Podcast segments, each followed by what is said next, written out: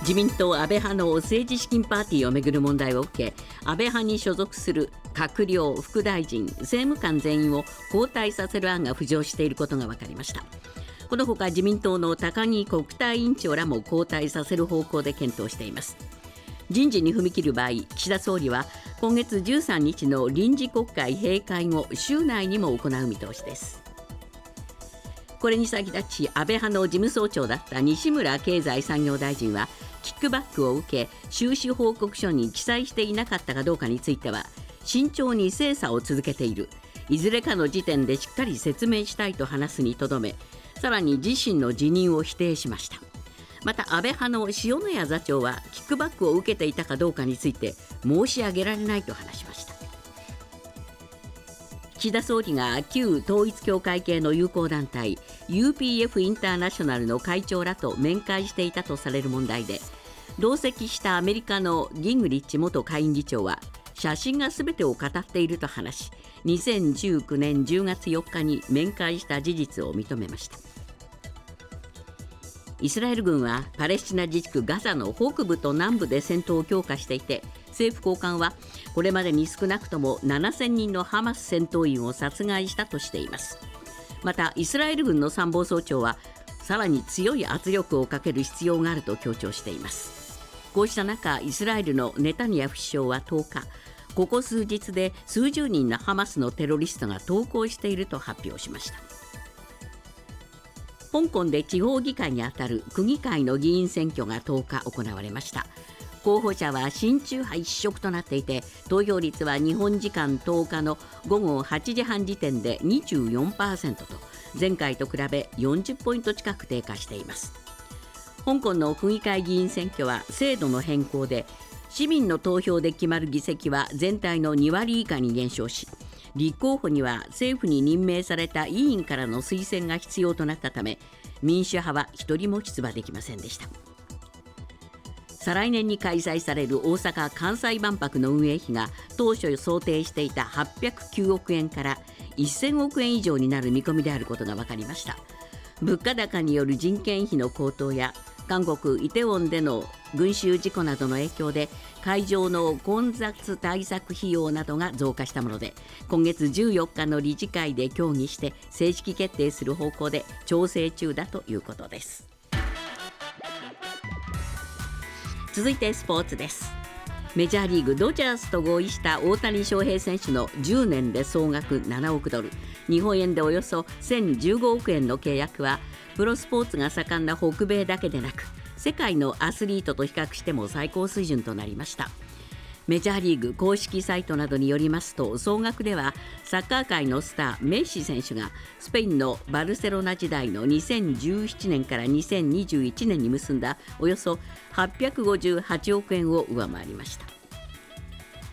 国内プロゴルフの男子と女子それにシニアの各ツアーの賞金ランキング上位選手らによる6人制の団体対抗戦日立スリーツアーズ選手権が昨日行われ岩井明恵、岩井千里、山下美浦の女子が2大会ぶり7回目の優勝を果たしました。2位はタイのプラヤドマークセンや藤田博之らのシニアで金谷拓実、石川遼らの男子が3位でした。スピードスケートのワールドカップ第4戦最終日は10日ポーランドで行われ女子 1000m は北京オリンピック金メダルの高木美帆が制しました。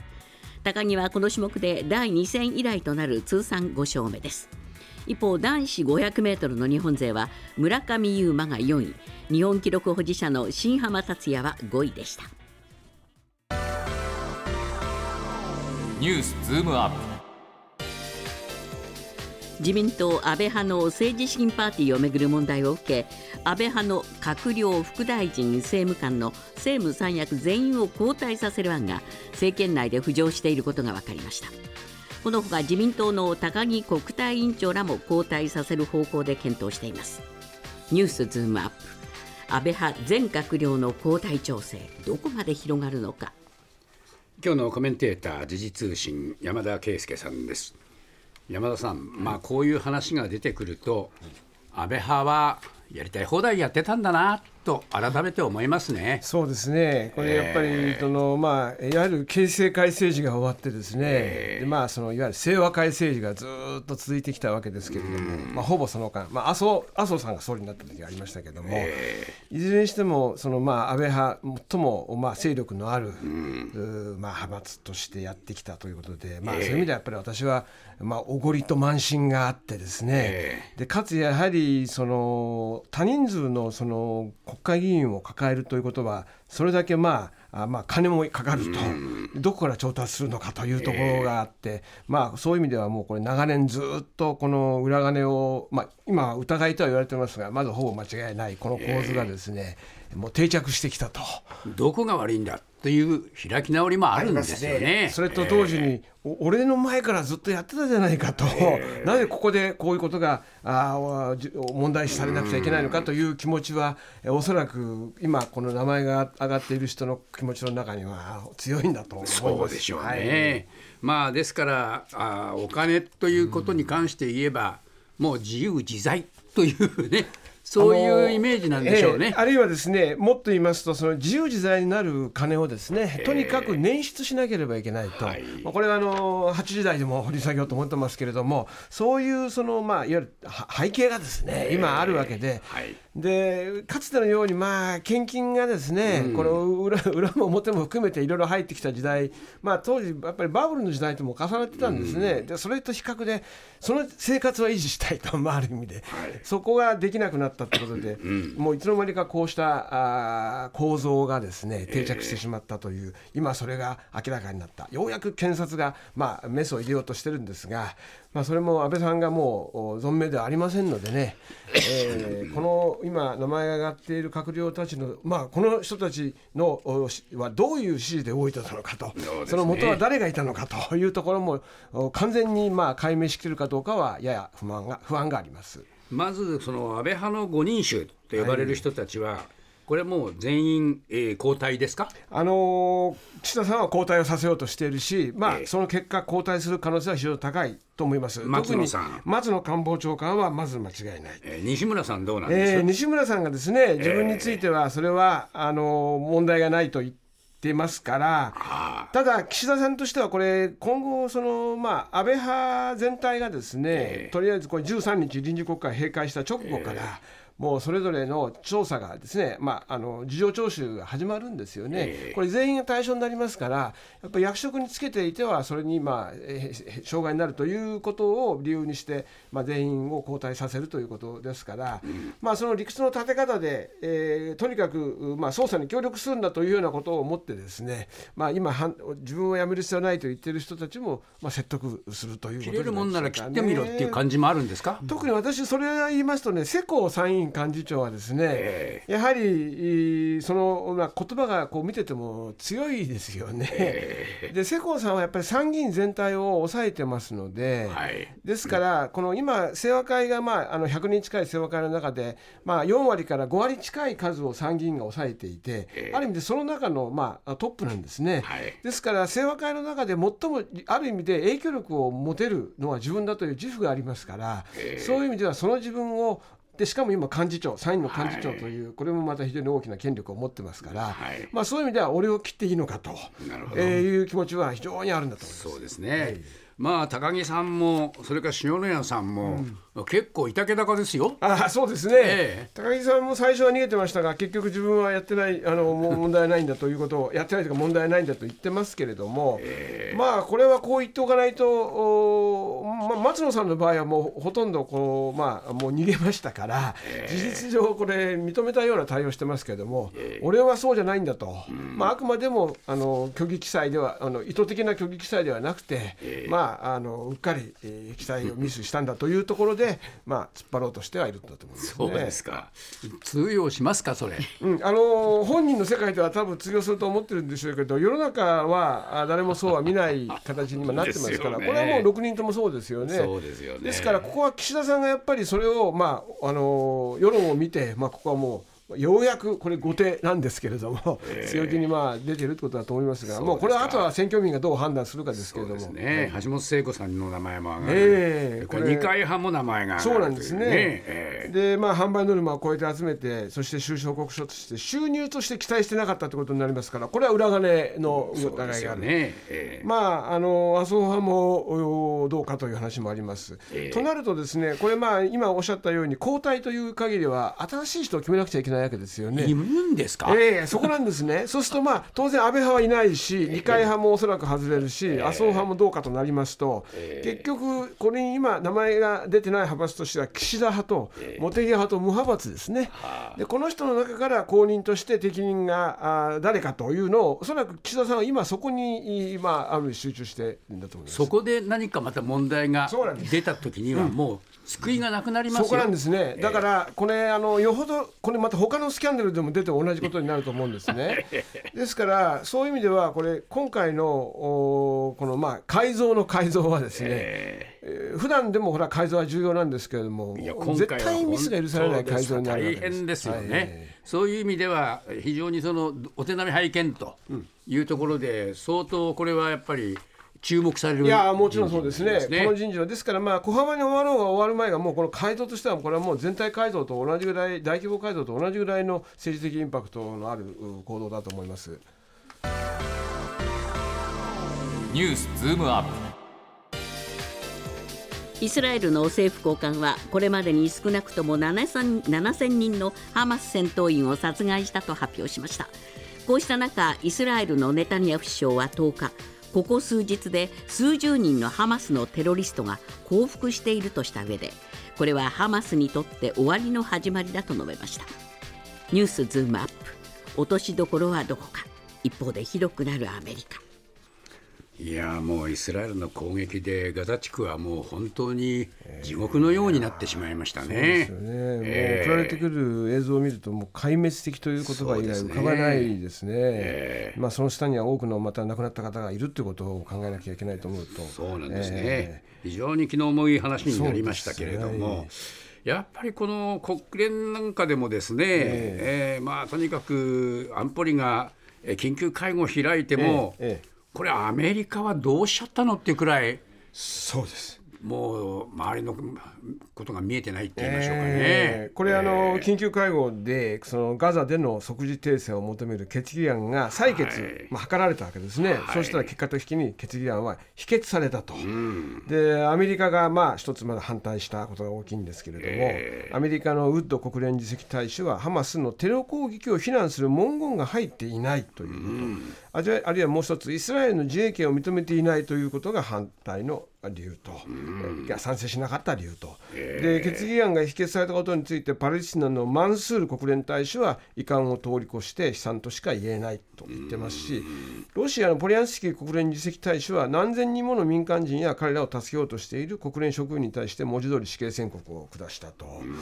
でこれ日本はですね、えーえーなど賛成したのは実は13カ国で、まあ、日本もようやくうこれに賛成したんですけれども、はいまあ、常任理事国のアメリカが拒否権を行使したわけですけれども、まあ、これだけまあアメリカと共同歩調を取ってきた日本ですらもですねこれに拒否権あの賛成に回ってアメリカと違う態度を取らなければいけないぐらいこれやっぱりアメリカの国内の世論とですねアメリカの政府がやろうとしていることはやっぱりずれているということのまた証左でもあるかと思うんですね。そうですね。まあアメリカのこういう動きがあイスラエルをこうやってね、えー正当化させてますよね。そうですね、やっぱりアメリカのこのこうした後ろ盾がないと、まあ、ここまで、えーイスラエルも、まあ、悲惨なといいますか、残酷なですね、攻撃ををしたかというと、さすがにそれは私は、まあ、あの攻撃をしたと思いますからね、被害は出ると思うんですけれども、やっぱりアメリカのこの影響は大きいし、責任も大きいと思うんですね。そうですね。まあいつまでこうやってアメリカがね突っ張り切れるのかうんということもありますよね。2025年の大阪・関西万博の運営費について主催する万博協会が当初想定していた809億円を1000億円超に引き上げ理事会に報告する方向で調整する失礼しました。理事会に報告する方向で調整していることが分かりました。ニュースズームアップ。また増額。今度は運営費が上振れかもう次から次へとおねお金がかかるという話になってきてるんですけども、はい。まあ止まらないんですね。そうですね。これあの、まあ、万博の費用というのは大きく言って会場を作る建設費があって、それからもう一つは運営にかける人件費といった運営費ですが、まあ、今回はその運営費の方がやっぱり膨らむぞと。で建設費につきましてはもうこれまですでに2回2度増やしていてですね、これ計画時は1250億円だったのが今や2倍近い2350億円に膨らんでます。これとはまあ別の話な別なんんですすで今回。そうなんですで運営費は809億円で計画していたんですけれども、ええまあ、去年の安倍元総理の銃撃事件やですね韓国ソウルの雑踏事件を受けて、えー混雑対策や要人警備の費用が大幅に増えると、